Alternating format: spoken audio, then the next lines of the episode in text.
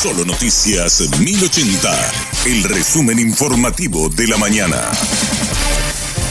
Hola, soy Susana Arevalo y este es el resumen informativo de este viernes. El Departamento de Estado de los Estados Unidos considera al expresidente Horacio Cartes como significativamente corrupto él y su familia no pueden ingresar a los Estados Unidos, según lo comunicó el embajador norteamericano en nuestro país, Mark Otsfield. El diplomático agregó que esta no será la última designación hecha por el Departamento de Estado de los Estados Unidos. El día de hoy, el Secretaría del Estado de los Estados Unidos, Anthony Blinken, anunció la designación pública del expresidente Horacio Cartes debido a su participación en actos de corrupción significativos.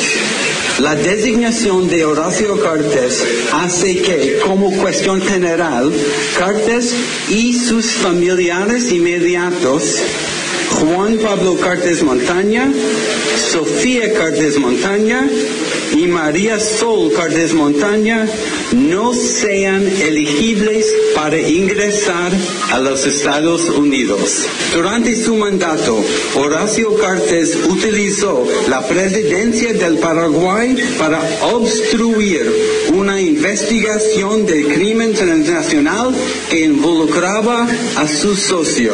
La obstrucción de Cartes fue diseñada para mitigar el riesgo político ilegal para su mismo.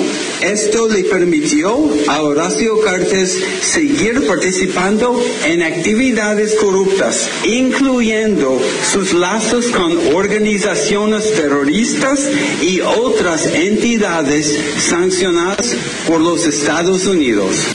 El vicepresidente de la República, Hugo Velázquez, dijo que la declaración de los Estados Unidos confirma las denuncias que se hacían desde el oficialismo. Todo lo que nosotros veníamos manifestando y de que acá lastimosamente la justicia no le estaba investigando, tenemos esta declaración y a pesar de que acá el Ministerio Público aún no entiende de qué se trata, hoy los Estados Unidos ha hecho, ha puesto las cosas en su lugar en este país. Hoy el pueblo paraguayo ya sabe que la realidad de las cosas, de que nosotros no estábamos hablando sin ningún argumento. ¿Qué tiene que hacer la Fiscalía General? Ellos, tienen la obligación de investigarle a todos los ciudadanos, sea o no sea Horacio Cartes. La concertación quiere la renuncia de la fiscal general del Estado, Sandra Quiñones. Si se niega a renunciar, se activarán nuevamente los mecanismos para su juicio político, según el presidente del Partido Liberal, Efraín Alegre. Representantes de los partidos y movimientos que integran la concertación se reunirán esta tarde para comunicar oficialmente esta determinación. La diputada Katia González afirmó que ya están trabajando nuevamente en el nivel acusatorio contra la fiscal Sandra Quiñones. En el oficialismo colorado otorgan tiempo hasta este mediodía para que la fiscal ordene una investigación contra Horacio Cartes, de lo contrario también optarán por su destitución. El Ministerio de Salud confirma que hay alerta epidemiológica por casos de sarampión en Brasil y Argentina. También se ha confirmado un caso de parálisis asociado a poliomielitis en una persona no vacunada en Estados Unidos. Esta situación pone en alerta al sistema de vigilancia de la salud de Paraguay. El director del programa ampliado de inmunizaciones, Héctor Castro, insta a completar los esquemas de vacunación para evitar el reingreso de estas enfermedades a territorio paraguayo.